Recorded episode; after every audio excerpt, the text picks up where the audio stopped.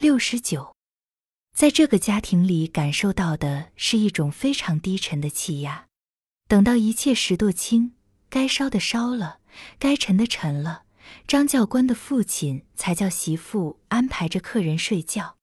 家里只有两条炕，便吉哥愿意张教官和媳妇去团圆一夜，那媳妇怎样也不肯。他把春儿拉到自己屋里去了。便吉哥、张教官、老人三个人睡在西屋。春儿和张教官的媳妇早早吹灭了灯，可是不断的小声说话。这个媳妇给了春儿一个很好的印象。你认识字不？春儿问他。小的时候跟着哥哥念过一本头册。媳妇说：“在村里参加了工作没有？”春儿问：“参加了复旧会。”媳妇说：“有时也帮着集合集合人儿，统计统计数目字儿。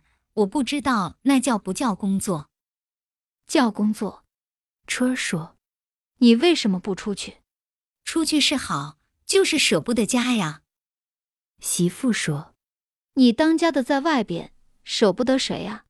春儿说：“舍不得我这立柜、红箱、梳头匣子、镜子、花瓶、小吃饭桌，舍不得我睡觉的这条炕。”媳妇一边念叨一边笑：“庄稼主过日子就是这么一堆呗。”话音还没有落下去，街上忽然响了一声枪。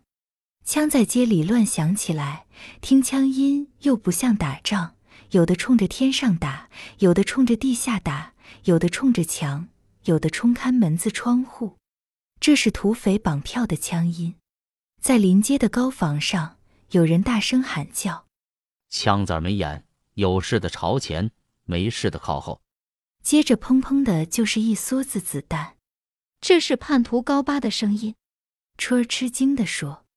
张教官的父亲叫起张教官和便吉哥，开门跑出来，砸了媳妇的窗子一下，就都上房跳到村子后面去了。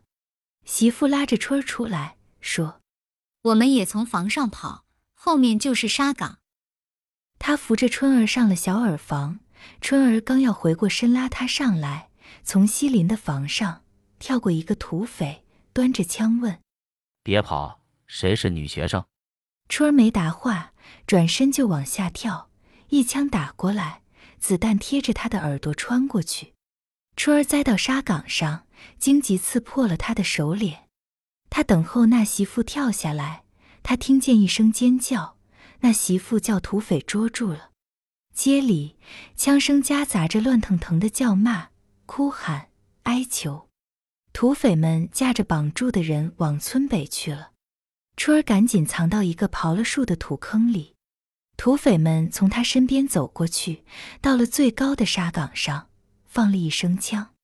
春儿听见高八打骂那些被绑的人，喊叫，叫家里拿线羊来数你们，你们都是抗属，不然就毙在你们这里。沙岗上接二连三的喊叫起来，里面也有那媳妇的脆弱的声音。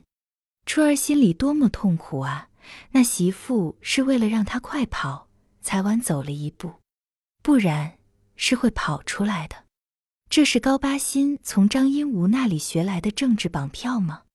高八不断往村里打枪，过了好久，从村里出来一个提着灯笼的人，一边走一边大声咳嗽：“朋友们，我是烧窑的张老冲，我给你们送钱来了，这不是放在这棵大臭椿树下边了。”多少？高八大声问。四八三百二。张老冲说：“白天刚叫日本抢了一下，硬货实在太缺。你当过牲口经济，连形式也不懂。”高八喊叫：“牵你一条骡子，你得给多少？咱们赌场上不见，酒场上见。”张老冲说：“看我的面子！你这老家伙还有什么面子？一个票儿再添二十。”少一个就叫他们抬门板来吧。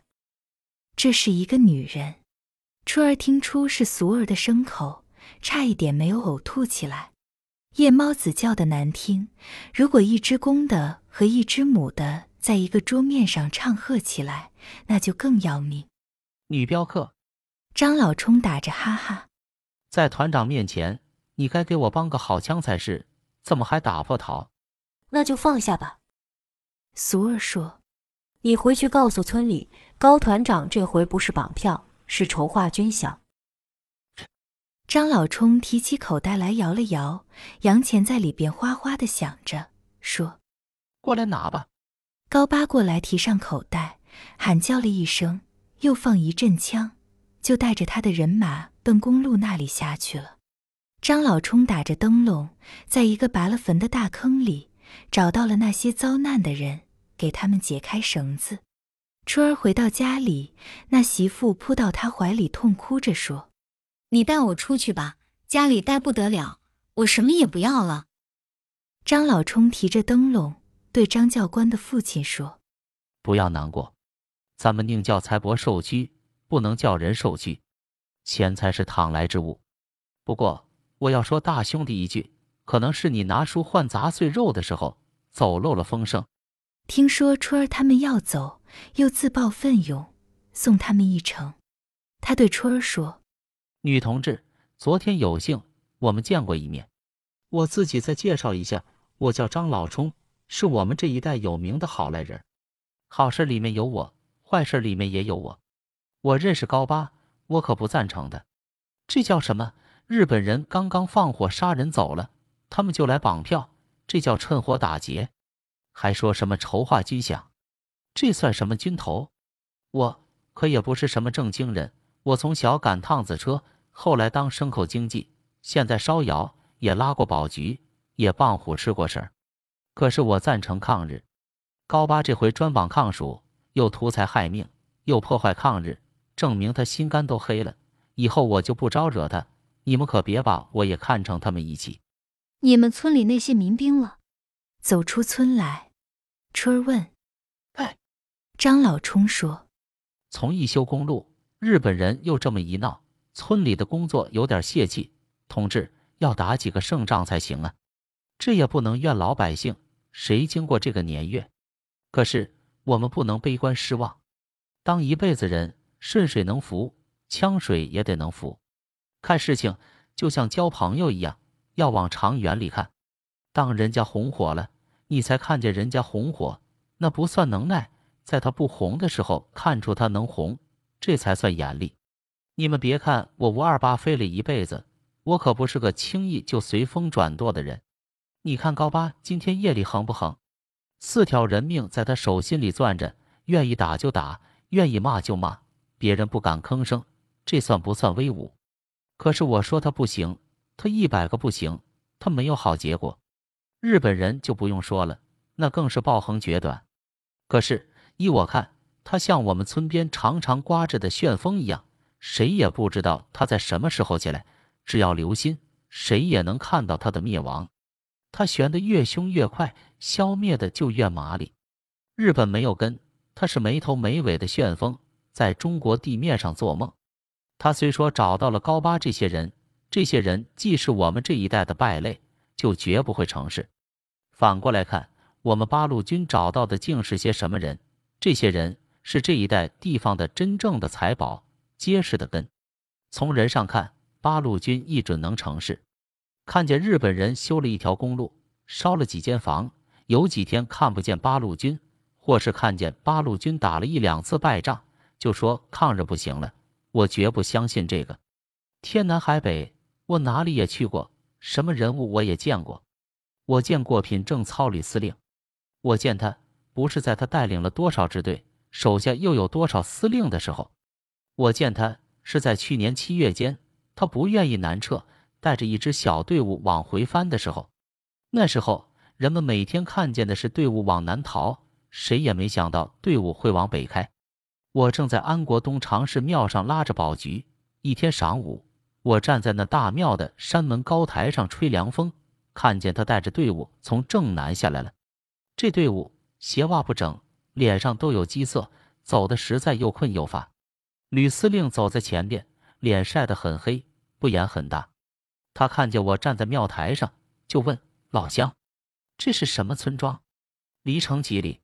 我说：“东长市，离城八里。”吕司令叫队伍站好，在。我站的那个大石牌坊下边讲了几句话。这一段话直到现在我还记得。这段话是说我们要抗日，就不能怕艰难。我们的力量虽然小，可是有群众支援。他讲的很短，可是力量很大。我看见那些军队立时精神起来，结了结鞋带就奔安国去了。到了县衙门口，把两门子小炮一支，就收编了伪商团一百多支枪。这队伍越闹越大，后来打着野外，在十二村解决了土匪高建勋，我都亲眼见来着。从那个时候起，我就认定吕正操这个人行。老头子一路话语不停，送出春儿他们十里。